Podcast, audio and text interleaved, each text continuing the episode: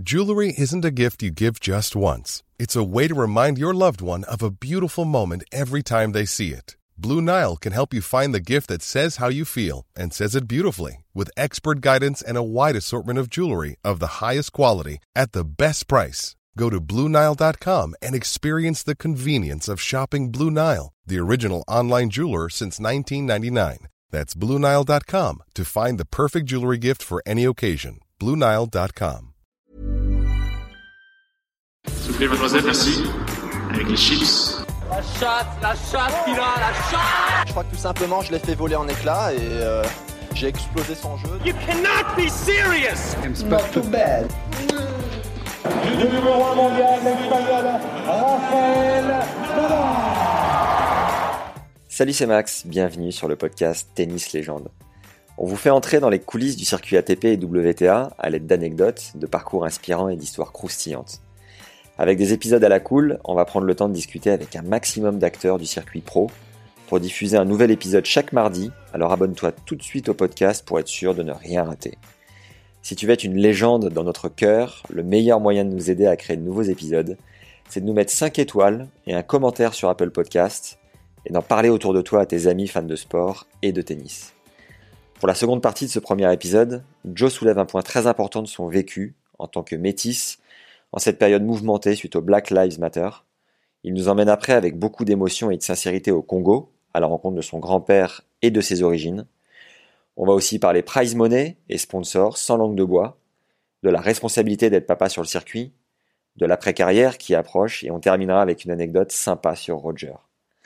Pour celles et ceux qui préfèrent la vidéo, l'épisode est également sur la chaîne YouTube Tennis Légende.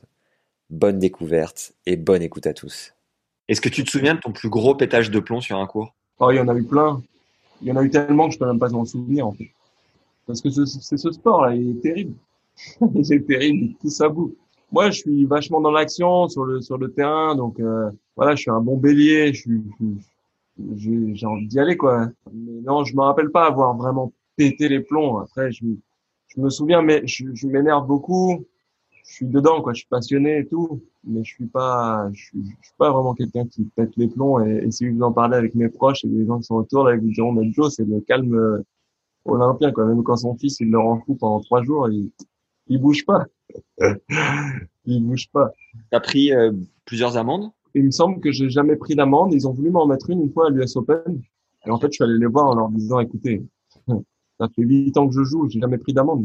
Vous allez me mettre une amende parce que j'ai, une fois, j'ai, pitché ma raquette une fois. C'est pas sérieux. Ils ils m'ont- voilà, ils ont reconnu que, ouais, j'avais pas fait grand chose, quoi. on a, fait, on a fait un épisode avec Chloé Paquet qui m'expliquait que Benoît, euh, Benoît Père avait réussi à lui faire sauter une amende de 2000 euros à Roland. Euh, fin, fin négociateur, le Benoît. Je me rends compte que vous négociez tous un peu plus ou moins. Bon, après, c'est légitime, évidemment, en 8 ans. le- le- la, la, la chose en fait, ce qui se passe, c'est que c'est qu'il y a des, il y a un code de conduite entre guillemets, mais c'est un code de conduite qui est vachement à l'appréciation des, des arbitres et des, et des autorités quand même, parce qu'en fait, euh, ce que je veux dire, c'est que nous demain dans ma langue, si je jure, euh, ça va dépendre comment je vais jurer, parce que des fois tu jures pour toi, t'as as, encore, euh, je pense, cette liberté à un moment donné de, de parler pour toi. Après, si tu jures et tu commences à le crier et que tout le monde l'entend et qu'à la télé on l'entend très fort, euh, oui, ça a un impact. Mais quand tu le fais pour toi et que tu l'as juste fait, il y a que l'arbitre qui l'a entendu et qui te met euh, hein, une pénalité pour ça et que tu vas payer peut-être 2000 dollars parce que tu as sorti un petit merde, euh, ça va pas, tu vois. Tu as eu euh, Eric Vinograski pendant 7 ans en tant que coach. Qu'est-ce qui t'a appris particulièrement? Je pense qu'au-delà de, de, de, de ce qu'il m'a appris, parce qu'il m'a appris plein de choses, on a travaillé énormément. Je pense que que ce que j'ai retenu le plus en fait, c'est sa c'est sa loyauté, son dévouement euh, auprès de moi, euh, parce que c'est pas facile pour les coachs, parce que les coachs euh, souvent régulièrement ils ont des familles, ils ont des enfants et, euh, et ils quittent leur cocon familial pour nous suivre euh, 40 semaines dans l'année euh, à travers le monde.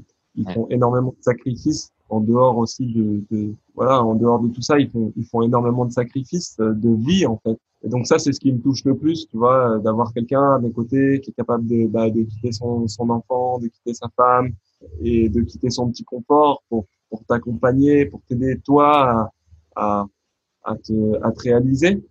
Euh, ça, pour moi, c'était euh, voilà, c'est hyper touchant. C'est c'est c'est ça que je vais retenir d'Eric parce que quand je me suis blessé au dos, on s'entraînait ensemble. Nos débuts ont été un peu chaotiques parce que euh, j'étais à la fédération. Eric, ça a été un, un entraîneur euh, euh, que la fédération m'a donné. J'ai pas choisi d'être avec Eric. On m'a dit bon bah voilà, toi ton entraîneur c'est Eric Vinogradski. Et au début, ça a été un peu chaotique, ça a été difficile. On avait mis du temps à se comprendre. Et en fait, quand je me suis blessé, ça a été le début de tout parce que lui il m'a dit écoute je te lâcherai jamais voilà euh, moi je suis avec toi et je sais pas pourquoi je sens que tu as le truc et, même malgré cette blessure là euh, on va on va traverser le truc ensemble tu vois.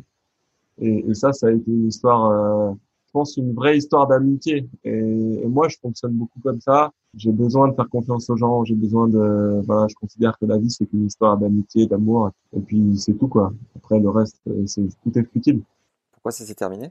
Bah, je pense que ça s'est terminé parce que à un moment donné, on avait vécu tellement de trucs incroyables ensemble que on arrivait au bout de, de quelque chose.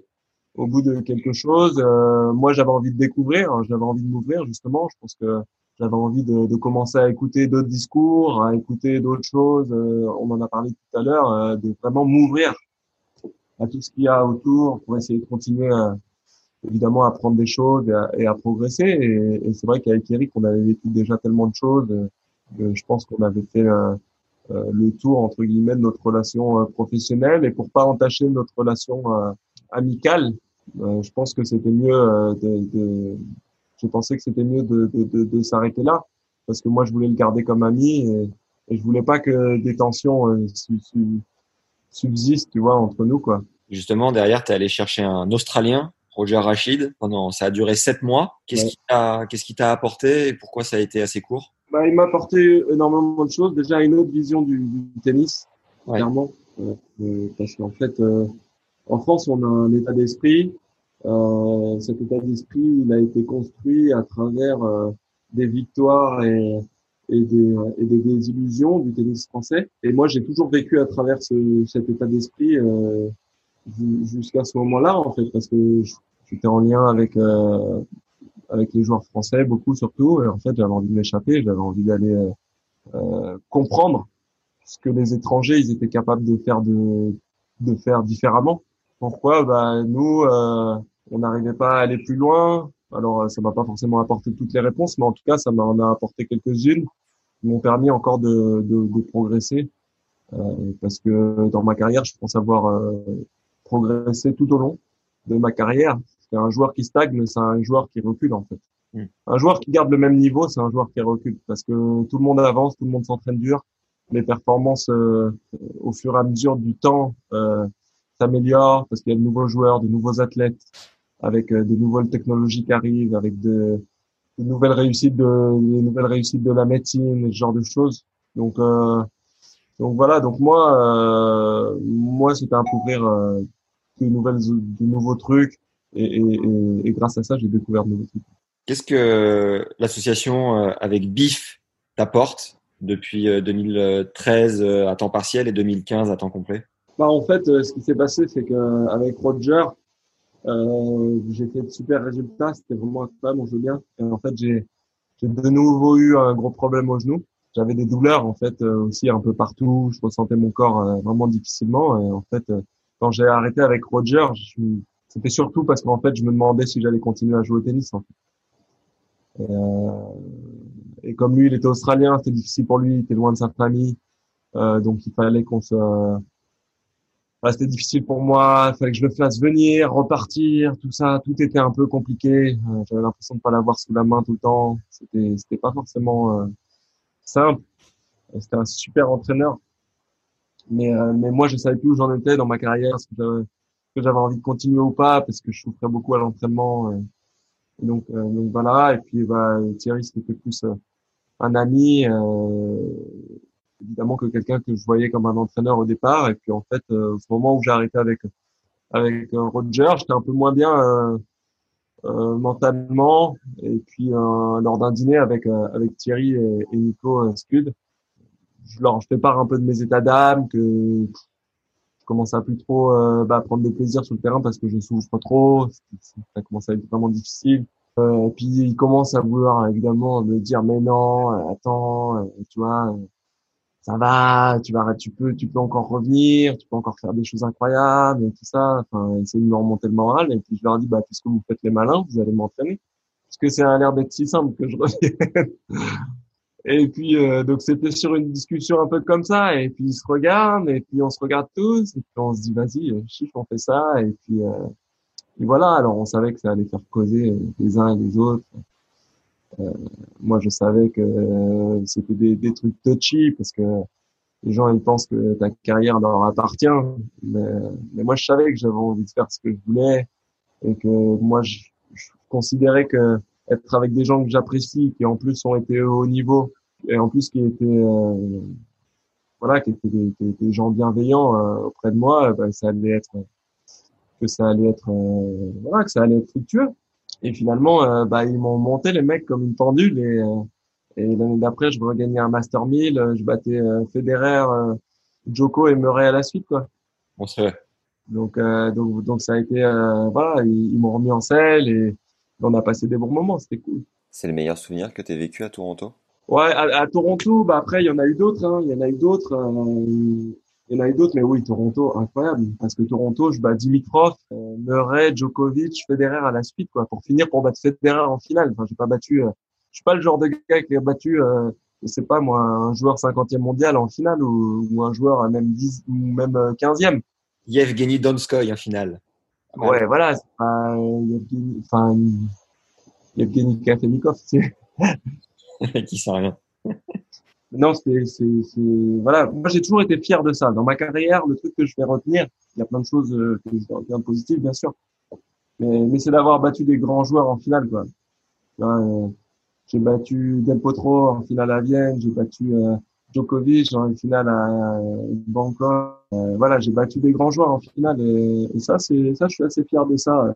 Voilà, je suis pas fier de tout ce que j'ai fait en carrière, mais, mais ça, c'est pas mal il y a une expérience de ouf que tu as vécue et, et j'aimerais bien que tu nous racontes dans les grandes lignes. Suite à un épisode fait avec Antoine Couvercel, le fils de Jean euh, qui a créé euh, Tennis Magazine, il t'a accompagné, tu es allé voir ton grand-père juste après l'Open d'Australie en 2008 à Pointe-Noire en République du Congo.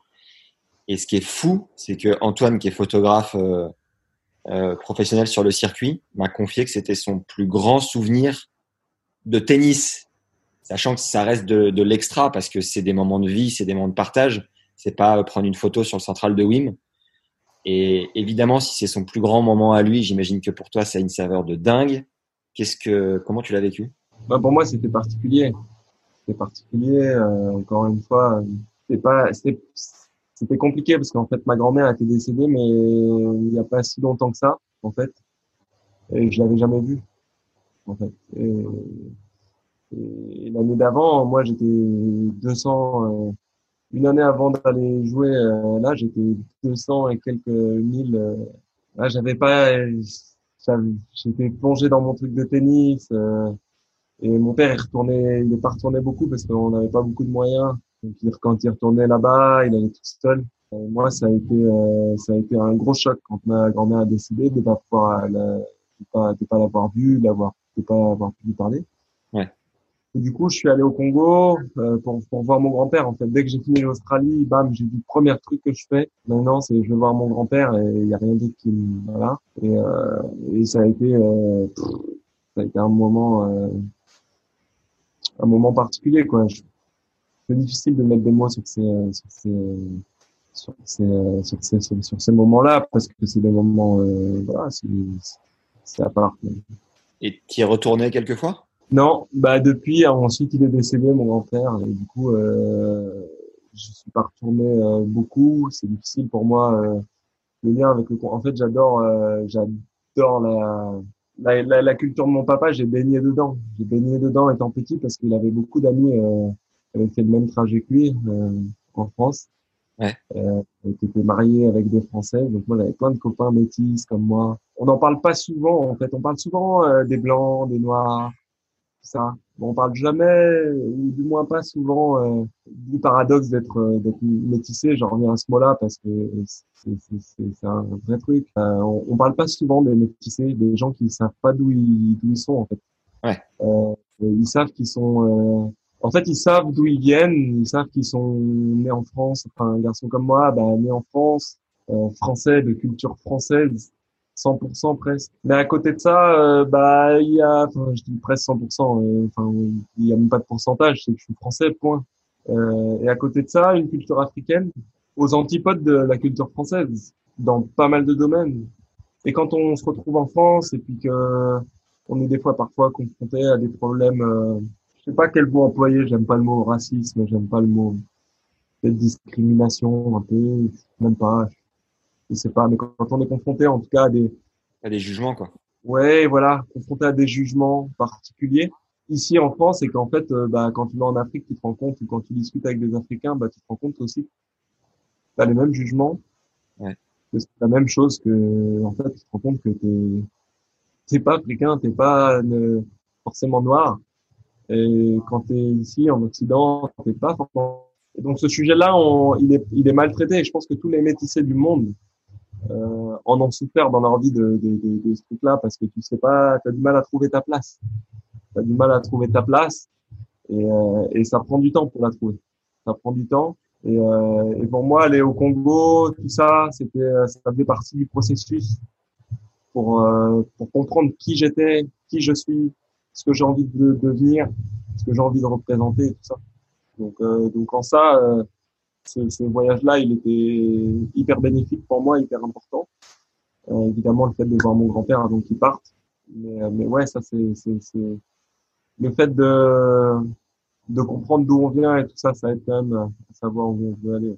J'ai lu une anecdote assez marrante où tu disais, euh, on te, quand tu as fait une demi à, à, oui, à Roland, on faisait pas mal de comparaisons, de rapprochements avec Yannick, évidemment, parce que c'était 20 ans après, non plus 30 ans après, les, statisticiens commençaient à faire des rapprochements, l'alignement des planètes et tout. Et toi, tu avais répondu, euh, j'en sais rien, je fais pas de calcul. Moi, tout ce que je sais, euh, c'est que quand Yann chante, je danse. Et en gros, tu disais que quand tu es parti là-bas, tu as ressenti un peu euh, cet attrait pour la musique, pour la danse, pour la culture. Ouais, c'est ça, tu as compris, as compris un peu mieux qui t'étais, quoi. Ça qui est, Exactement. En fait, euh, tu comprends un peu mieux qui t'es. Parce que souvent, on va voir un petit métissé, on va se dire, bah, il sait, voilà, il sait que chez lui, euh, non, quand tu as grandi en France, euh, ta culture, elle est française. On va dire que, avec tes amis, tu écoutes de la musique française. Tu sais pas ce que c'est que de l'autre côté, en fait. Mais on assimile, on, on se dit, tout le monde se dit que toi, t'es ce qu'il y a là-bas. Donc, euh, donc c'était intéressant d'aller voir euh, réellement ce qu'il y avait là-bas pour euh, pour comprendre des choses. C'est vrai que c'était voilà, c'était une expérience pour moi top. En fait, ce qui est marrant, tu vois, c'est que je suis arrivé. En fait, je devais aller chez le, j'ai dû aller chez le président tout de suite en fait quand je suis arrivé. Ok. Et donc en fait, j'étais habillé, j'avais un costume pour voilà, faire genre je suis classe. Aujourd'hui, aujourd'hui, je me dis, on s'en fout, j'aurais pu y aller en short. Ouais c'est ma façon de penser. Hein. Je suis un peu. Euh, j'étais en costume et en fait, quand je suis sorti de l'avion, ils annoncent euh, oui, euh, la température de l'air est de 35 degrés tout ça. Je me suis dit, ouais, je vais crever chaud avec mon costume et tout. Et en fait, pas du tout. je suis arrivé, j'ai l'impression que j'étais chez moi. Je suis arrivé, je ne transpire même pas une goutte. J'ai dit, mais c'est incroyable. En France, si je mets un costume à cette température-là, ben là-bas, non. J'étais comme un poisson dans l'eau et tout il y avait des odeurs, je me disais, c'est bizarre, je les connais ces odeurs. C'est des odeurs qui me rappellent trop de choses. Je sais pas, je sais pas ce que ça me rappelle, mais ça me rappelle quelque chose. et donc, euh, donc ouais, tout de suite, je me suis, je suis chez moi. Et en plus, ce qui était ouf, c'est que je suis sorti de l'avion à 100 mètres sur le tarmac. Il y avait mon grand-père avec sa canne, son béret, euh, son costume bien taillé et tout comme ça. Il était un peu voûté et tout. Et là, je me suis dit, bon, là, c'est chaud quand même. Ça a dû fondre en larmes, ça a dû émotionnellement, ah, ça, a dû être quelque chose. Ouais, émotionnellement, euh, c'était hyper fort. Hyper fort. Incroyable. Alors la transition va être un peu euh, grand écart. Joe, tu as gagné du coup quand même, ça mérite d'être précisé, en prize money, 22 millions 157 662 euros. 662 euros, ça mérite d'être précisé. Est-ce que, euh, est-ce que du coup, euh, ça va toute la fratrie est au chaud euh, T'as, la personne sur ce podcast qui intervient, qui a clairement gagné le plus. Enfin, c'est assez impressionnant, quoi, de l'extérieur. Quel regard tu portes sur ce montant finalement, avec un peu de recul, même si ta carrière est pas finie, quoi. Mais, euh, des chiffres, quoi. Ok. Des chiffres parce que ça change pas ma personne. Hein. Donc, euh, donc des chiffres. J'avoue que ça file le tournis en fait quand t'es jeune, euh, tu gagnes autant d'argent, euh, c'est même euh, c'est c'est irréel. Hein, c'est franchement, euh, on n'est pas préparé à ça. Euh, on n'est pas préparé à ça euh, de, de, de gagner autant d'argent jeune parce que gérer de l'argent c'est un métier. Ouais. Aujourd'hui, euh, on, on a des banquiers pour ça, des, des gestionnaires de patrimoine, des voilà, des, des, des, des, des grands patrons d'entreprise qui gèrent l'argent ils manipulent l'argent, ils font des choses avec l'argent et tout ça. Mais quand tu es jeune, euh, c'est pas ton métier. Encore moins quand tu es sportif et que tu joues au tennis et que tu fais ça depuis je sais pas, et que tu consacres qu'à ça pratiquement. Donc, euh, donc euh, c'est un choc. Euh, l'argent, elle a plusieurs aspects. Euh, elle a un aspect, euh, elle a un aspect qui peut être évidemment positif quand tu quand tu quand tu sais quoi en faire. Et puis elle peut avoir un aspect destructeur en termes de relations, en termes de relations, en termes de, de possibilités aussi, parce que le problème c'est que des fois, euh, euh, si t'es pas bien dans ta tête, si t'es si t'es pas au top, tu peux l'utiliser euh, de mauvaise manière et, et en oublier entre guillemets les les civilités quoi. Ouais. Donc euh, donc voilà, donc euh, ça a été euh, j'ai eu de la chance, je pense, d'avoir une éducation euh, très stable à ce niveau-là. Et, et, et, et dès le début, euh, tout le monde me disait, j'avais plein de copains qui me disaient, ça, ouais, tu peux acheter des Ferrari tout, machin. Je disais, ouais, mais pour moi, c'est des chiffres, euh, pour l'instant. Euh, L'argent que je vais gagner, c'est le respect que je vais avoir des autres, en fait. J'ai l'impression que euh, je suis vraiment riche du, du, du respect des autres. Quoi. Évidemment, euh, je souhaite à tout le monde d'avoir un peu de sous euh, parce que ça, ça aide énormément euh, dans, dans le quotidien, on va dire dans la pénibilité des choses. Mais ça achète pas l'amour, ça achète pas les, les amis, ça achète, ça achète pas euh, le fait d'être heureux. Ça c'est, ça c'est, ça c'est, c'est sûr. Et je, et je suis de loin pas le premier à, à le dire. Je pense. Tu te souviens du premier gros chèque que tu as encaissé, ce que tu as ressenti? Ouais. Bah, le premier euh, énorme chèque que j'ai touché, on va dire que c'est l'Open d'Australie, quoi. ah ouais. La finale d'Australie. Je sais plus, à l'époque, euh, je sais pas, euh, j'ai dû toucher. En plus, euh, il y a les, il y a les impôts là-bas en Australie, donc euh, les impôts, je pense que c'était 35%. J'ai dû toucher 350 000 euros, peut-être. Ça fait du bien, ouais. Bah, ça, ça m'a, ça m'a déjà fait pas mal de bien. Mais bon, euh, euh, en sachant que euh, ma, ma cellule d'entraînement, elle me coûte, euh, elle me coûtait euh, 700 à 800 000 euros, quoi. Par an, ouais. Donc, euh, bah, c'est clair que ça fait du bien, hein. mais bon, voilà, tu te disais, bon, Comme tu dis tout à l'heure, c'était un investissement sur toi, ouais. Incroyable. bah, c'est ça, tu vois. Donc, euh, je me disais, ok, très bien, mais c'est des chiffres, je vais pas dépenser un centime. Le seul, les seuls centimes que je vais dépenser, c'est pour mettre ma, ma famille, euh, pour aider mes parents, pour faire ci, pour aider les études à mon frère, à ma sœur, les trucs, des machins. Et pour moi, moi, j'en avais pas besoin. J'avais ce qu'il me fallait, j'avais le tennis. Je jouais. Ça a été quoi euh, tes quelques craquages financiers qui, avec un peu de recul, avaient pas forcément beaucoup de sens? Aucun. Ok. Je suis pas quelqu'un qui jette l'argent dans le vide. J'ai jamais eu de vraie voiture de sport. J'en ai eu, euh...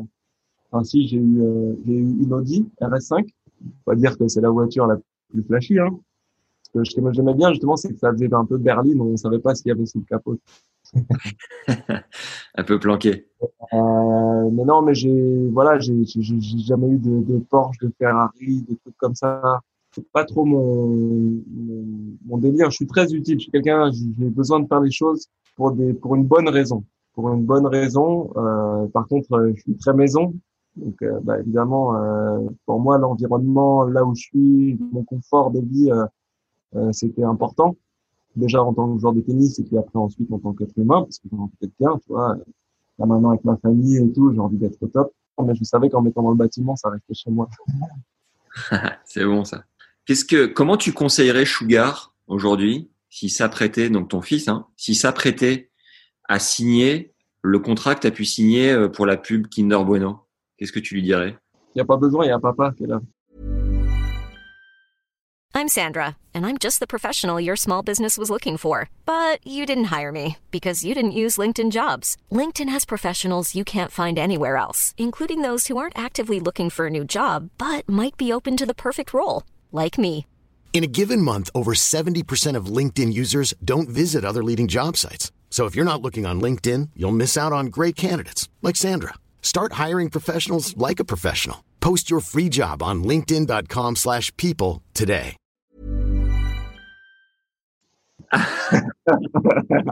Cette pub, elle t'a, elle t'a mis à l'abri, clairement. Bah, euh, c'est bien ça le problème, c'est que je crois pas. hein.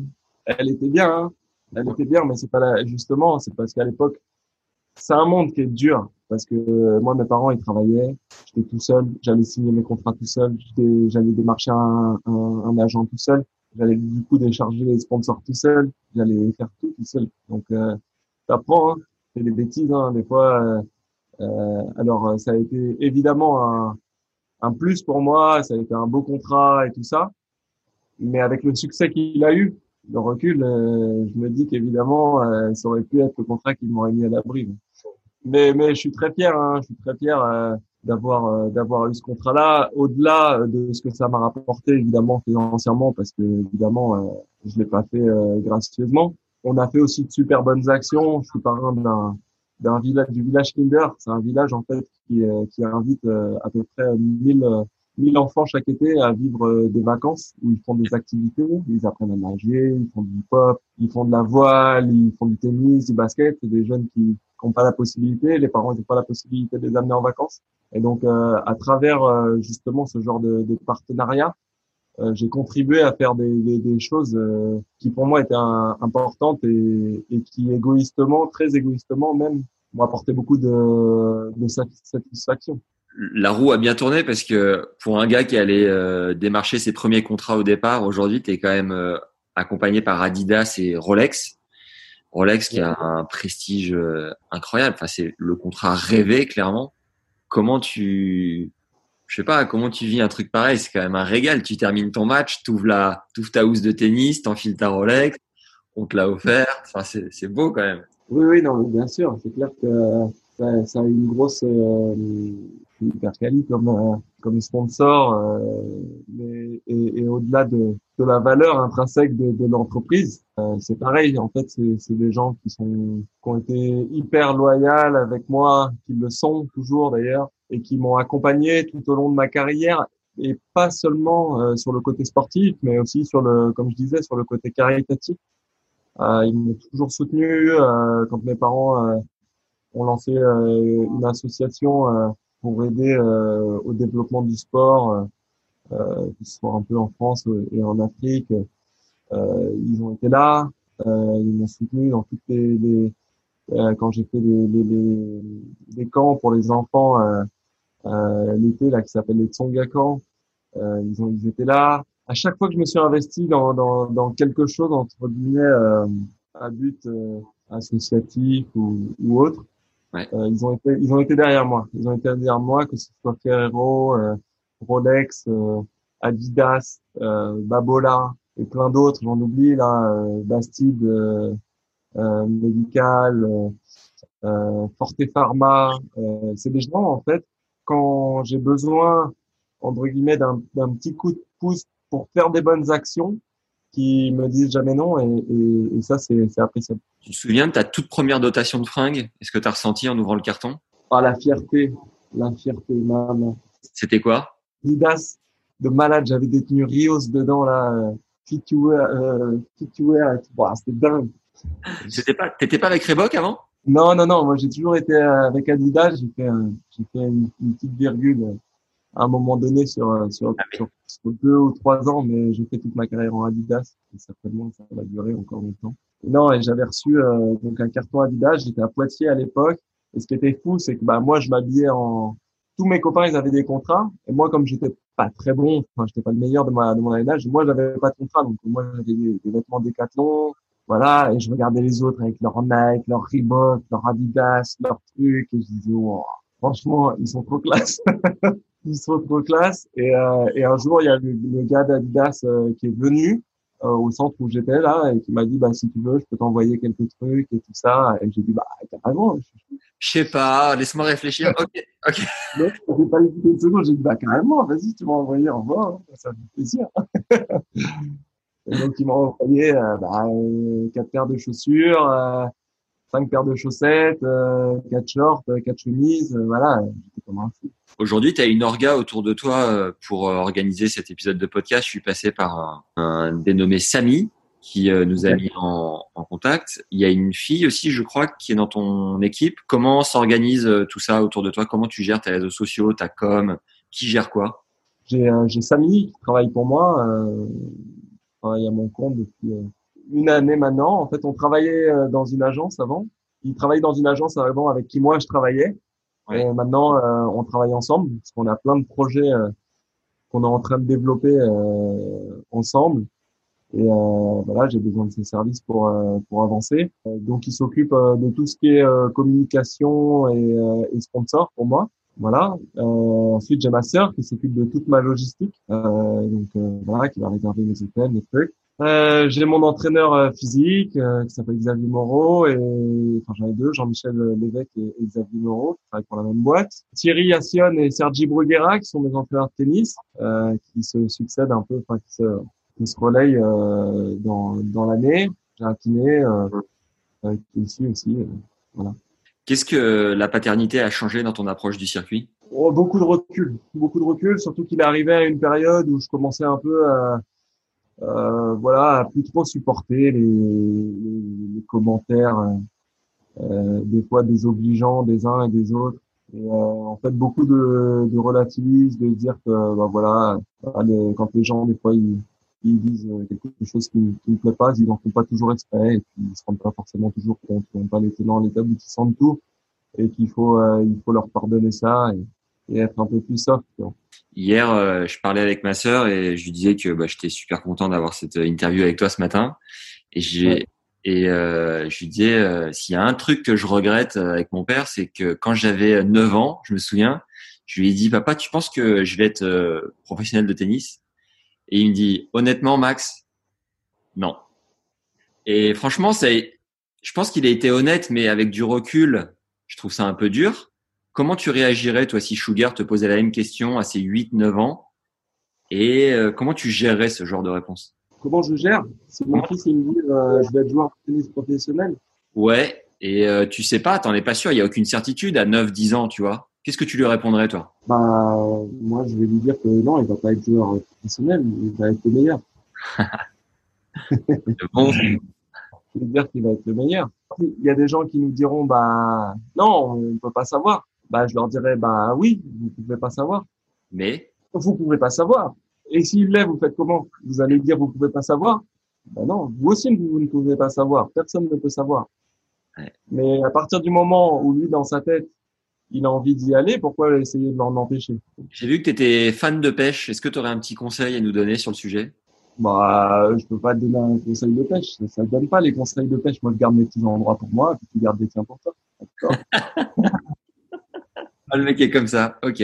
Je joue tennisman là, tu vois, en mode solo. Tu vois. C'est marrant parce que j'ai un pote avec qui on va à la pêche, tu vois, et on se traite de tennisman, tu vois. Parce que si, parce que quand on va à deux à la pêche, c'est difficile parce que les meilleurs endroits, on se dit bah qui est-ce qui va mettre sa ligne aux meilleurs endroits, tu vois. Ouais.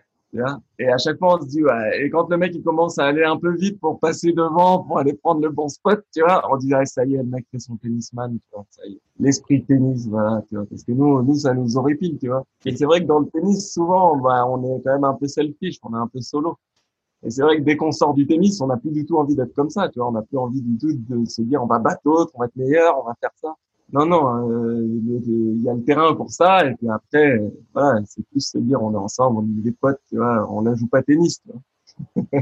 T'es du genre à te faire des sessions de pêche la nuit avec la tente et tout ou t'es c'est quoi? Ouais, ouais j'ai fait, j'ai fait beaucoup ça étant jeune et maintenant, euh, bah, comme j'essaye de réguler aussi le sommeil, tout ça, partout où je peux gratter, je, je gratte. Ouais. Donc, euh, un peu moins là maintenant, mais évidemment, quand je vais arrêter, ouais, ça va être, euh, ça va être à base de, de vacances dans des, je l'espère, dans des endroits incroyables où je pourrais bivouaquer et puis, puis voilà, vivre un peu l'aventure. Non, j'étais en Patagonie, tu devineras jamais qui j'ai vu dans un fourré, il y avait Joe qui pêchait là. la rencontre improbable. Souvent, euh, les gens sont étonnés, tu vois. Euh, moi, j'ai l'habitude ici, euh, chez moi, d'aller au marché tous les dimanches, tu vois. les gens, ils sont là, mais qu'est-ce que tu... le, premier truc, qu'est-ce que tu fais là? Je j'ai acheté des tomates, qu'est-ce qu'il y a? C'est normal, quoi. pas de Est-ce que la notoriété, un jour, t'a un peu donné le boulard, tu penses? Non, je l'avais déjà. Ouais. Bon, bah ça, ça va mieux, du coup. Plus facile à gérer. non, mais je, je, sais pas si j'ai du boulard ou pas. Je suis, je suis comme je suis. Après, les gens, ils diront, il a le boulard, il est comme ça. T'as mes proches qui diront, Joe, et Joe, c'est tout sauf euh, quelqu'un qu'on devrait voir à la télé, parce que il est juste normal. Et quand tu es à Paris euh, et que tu marches dans les rues, qu'on t'arrête euh, peut-être tous les 10 mètres, ça te fait quoi? Euh, bah, Ça me flatte dans un premier temps temps en temps, ça peut arriver que ça, ça, ça fatigue un peu. Après, bah, on appelle ça faire le job. Hein. Je, fais un grand sourire et puis ça dure moins longtemps. Thierry euh, Assion disait qu'il était assez protecteur avec toi. C'est vrai ou c'est une légende? Et si, si c'est un peu vrai, à quel niveau tu penses? Ouais, bien sûr. Bah, Thierry, c'est mon entraîneur déjà, donc euh, évidemment, il y a énormément de bienveillance. Il voit au quotidien euh, les efforts que je fais pour être pour être où je suis il a évidemment euh, tous les tenants et les aboutissants de, de ma personnalité. je pense que voilà, euh, au même titre que moi, je l'apprécie énormément. Je pense qu'il m'apprécie énormément et, et du coup, euh, voilà, on a on a beaucoup de bienveillance l'un pour l'autre. comme je disais tout à l'heure, voilà, moi j'aime les relations comme ça, j'aime les relations humaines où, finalement, évidemment, on, on, prend du recul aussi sur les choses. être un champion de tennis, c'est c'est évidemment super mais, mais la vie, euh, elle se résume pas qu'à ça. Elle se résume aussi à, à d'autres choses, un chemin, un chemin, parcouru pour arriver euh, euh, à faire les performances qu'on fait et tout. Et, et, je pense que sur ce point-là, on est euh, on est exactement sur la même longueur d'onde. On a envie de vivre des aventures en fait. Et, et l'aventure qu'on vit euh, ensemble, elle est belle et, et du coup, on essaie d'en profiter. Dans ta reconversion, tu as envie de quoi? Bah, ma reconversion, moi, j'ai l'impression bah, qu'elle est déjà un peu entamée euh, parce qu'on a beaucoup de temps libre en tant que joueur de tennis malgré tout dans l'organisation de, de camps pour les enfants et puis euh, bah, après j'ai euh, rêvé d'avoir euh, une, académie avec Thierry euh, voilà on s'était dit qu'on se lancerait dans ce dans ce projet là euh, moi je voulais vraiment attendre un peu avant de me avant de me lancer et et, Thierry a lancé l'académie il y a cinq ans, la All Academy. Et, euh, on s'était dit que bah, je le rejoindrais au moment opportun. Et euh, j'ai décidé que l'année euh, l'année passée c'était le le moment opportun. Donc, euh, donc maintenant on est euh, on a associé dans cette académie et, et, moi je suis venu amener un peu un, un petit coup de boost en en, en amenant bah, avec moi des projets des projets qu'on dirige ensemble avec Thierry, euh, dont un projet à, à l'OL City, euh, près du Groupama Stadium, qui va avoir pour, euh, pour objectif euh, d'accueillir justement euh, la All Academy et, et, et, des jeunes. Et, et puis, bah, on, a, on a également récupéré un club dans le sud, à Nice aussi, où, où bah, on, a refait le, on est en train de refaire le club à, à neuf et on va accueillir un club et et notre euh, notre académie aussi. Donc euh, donc voilà et puis à côté de ça euh, j'ai toujours voulu savoir ce qu'il en était derrière derrière l'organisation des tournois. Donc, donc je me suis lancé dans dans l'organisation avec Thierry et, et, et d'autres associés, dont, dont Jean-François euh, à Lyon. Ouais. C'est pour moi que j'ai gagné pour la première fois sur Alternative. Et, euh, c'était incroyable parce qu'on monte le tournoi et je gagne le tournoi. C'était fabuleux. Euh, c'était comme des fous.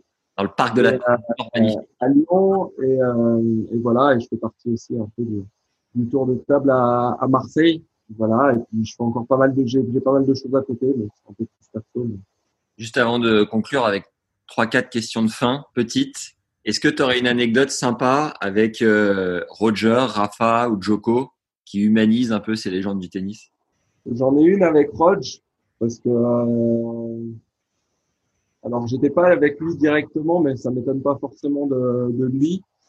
Euh, on a un ami qui a un terrain en gazon, pas très loin de chez moi là. Ouais. Et, euh, et Roger est, est venu euh, faire de temps en temps euh, des petites préparations euh, pour Wimbledon. Et en fait, euh, quand il le, le, le terrain, il est incroyable. Il est au milieu d'un champ de pommiers en fait. Wow. Euh, il, est, il est assez fabuleux. Et en fait, euh, j'ai mon ami qui me disait que en fait, quand Roger, la première fois qu'il est arrivé, euh, il a joué tout ça. Et donc mon ami, il était un peu anxieux de savoir si le terrain, il avait, il était bien pour lui et tout ça. Et puis il lui a demandé alors, euh, le terrain, il est bien. Et Roger, il lui a dit non, euh, non, j'aime pas, j'aime pas. Et il dit mais sérieux et là il, il dit sérieux c'est le terrain il te il, il te plaît pas? Qu'est-ce qu'il y a le gazon est trop haut et un truc qui va pas? Il me fait non non les franchement les oiseaux ils font beaucoup trop de bruit quoi c'est fatigant et donc du coup j'ai trouvé l'anecdote géniale quoi parce qu'en fait évidemment il était ironique et, et, et, et ça le ça le définit euh, assez bien Énorme. Alors pour terminer, euh, est-ce que tu as un livre qui a marqué ta vie? Un livre qui a marqué ma vie? Je, déjà, je suis pas un très grand lecteur. Euh, je lis plutôt, j'aime bien les biographies, les trucs sur les sportifs, parce que j'aime bien un peu savoir ce qui se passe et tout ça. J'ai jamais été un grand fan. Je suis pas un fan, moi. J'ai même euh, quand j'étais petit, j'étais pas fan des joueurs, j'étais pas fan des, des trucs. Je suis plus, euh, on va dire, euh, je suis fan des histoires, mais je suis pas fan de, de, de- d'un joueur euh, en particulier ou des gens. Euh, les gens qui m'ont inspiré, il y en a eu forcément inconsciemment. Euh, je pense notamment à ma petite danse là, parce que je réfléchissais tout le temps à me dire, mais pourquoi j'ai fait ce truc-là à ce moment-là et tout ça? Mais en fait, j'ai été influencé par euh, par un moment donné euh, du Gary quand il avait fait cette- en fait cette image là contre les Sud-Africains là, quand il marque, Ok. il fait comme ça. Ouais. En fait, elle est restée gravée dans ma tête cette image en fait, et c'est ressorti euh, plus tard. Et il y a que maintenant en fait que je me rends compte que c'était ça. Et il y a de ça et, et Jordan en fait. Jordan euh, sur les playoffs à un moment donné euh, qui met un panier et qui se retourne et qui saute comme ça avec le bras comme ça. Cette image elle est légendaire en fait, mais en fait elle est restée dans ma tête. Ouais. Et en fait ces deux images là se sont compactées et on fait la Tsonga Dance, tu vois. Yes. Et, euh, et donc, euh, donc voilà, moi j'ai jamais été euh, trop trop fan de, de, de de joueurs ou de chanteurs ou des trucs comme ça. Il y a Michael Jackson bien sûr qui m'a inspiré à mort. Michael Jordan, Michael euh, Jackson, Michael Youn. Non, je rigole. C'était pour, l'enchaînement de Michael, je cherchais un Michael. T'as une biographie du coup qui sort du lot? Honnêtement, non, pas spécialement. Quoi. Je pense que toutes les, tout- toutes les histoires, je suis fan des histoires. En fait, j'aime bien les histoires. Elles sont singulières et tout. euh. Quoi que ce soit les, les, les, les Tyson, les, les Zidane, les Kobe Bryant, les, les- tous ces gens-là, là, c'est voilà, c'est singulier en fait. Il n'y a pas vraiment euh, André Agassi. Ces histoires-là, c'est des histoires singulières. Quoi. Je, je, je suis juste fan des histoires. J'aime bien. Yes. Encore un grand gamin, quoi. Je peux me raconter des histoires avant d'aller m'endormir, c'est bien. Est-ce que tu as un film référence? Il y en a plein, honnêtement, euh, c'est pareil, je ne saurais pas en sortir. Alors pendant des années, euh, j'ai adoré regarder Gladiator. Gladiator, c'est un peu tout ce que j'aimais, tu vois. Les valeurs, le courage, euh, euh, l'amour, euh, l'abnégation, l'injustice. Il y a plein de choses comme ça. Le, le, fait que voilà un de ses meilleurs collègues il était noir et tout ça rajoute un truc dans ces histoires là c'est c'est fou enfin bref voilà ça fait partie des, des choses qui, qui m'ont euh, qui m'ont tenu en haleine après il y a plein de films hein. il y en a d'autres euh, qui ont rien à voir genre California Man tu connais j'ai regardé ça toute ma jeunesse Non. Ouais. en fait c'est un c'est un homme de Cro-Magnon qui en fait qui a gelé à Ouais. l'époque et qui se réveille à notre époque en fait. Ok. t'imagines pas le film Ton teasing. Quel est le- Sophie, ah oui, tu connais pas ça? Voilà. Voilà, il y a genre euh, quatre garçons pleins d'avenir, tu vois, ça m'a marqué. Ah, vraiment ça.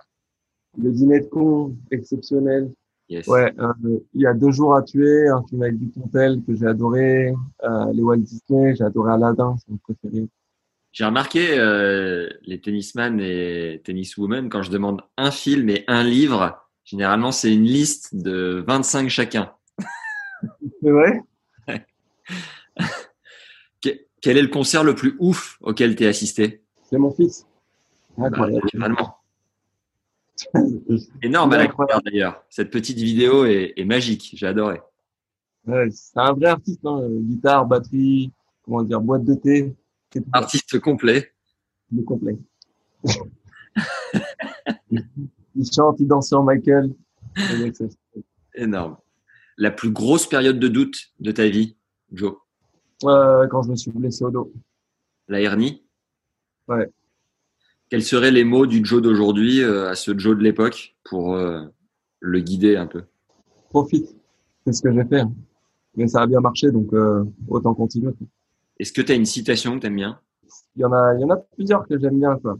Vérifie d'avoir le doigt propre avant de pointer les gens du doigt. Je l'aime bien, celle-là. Euh, je,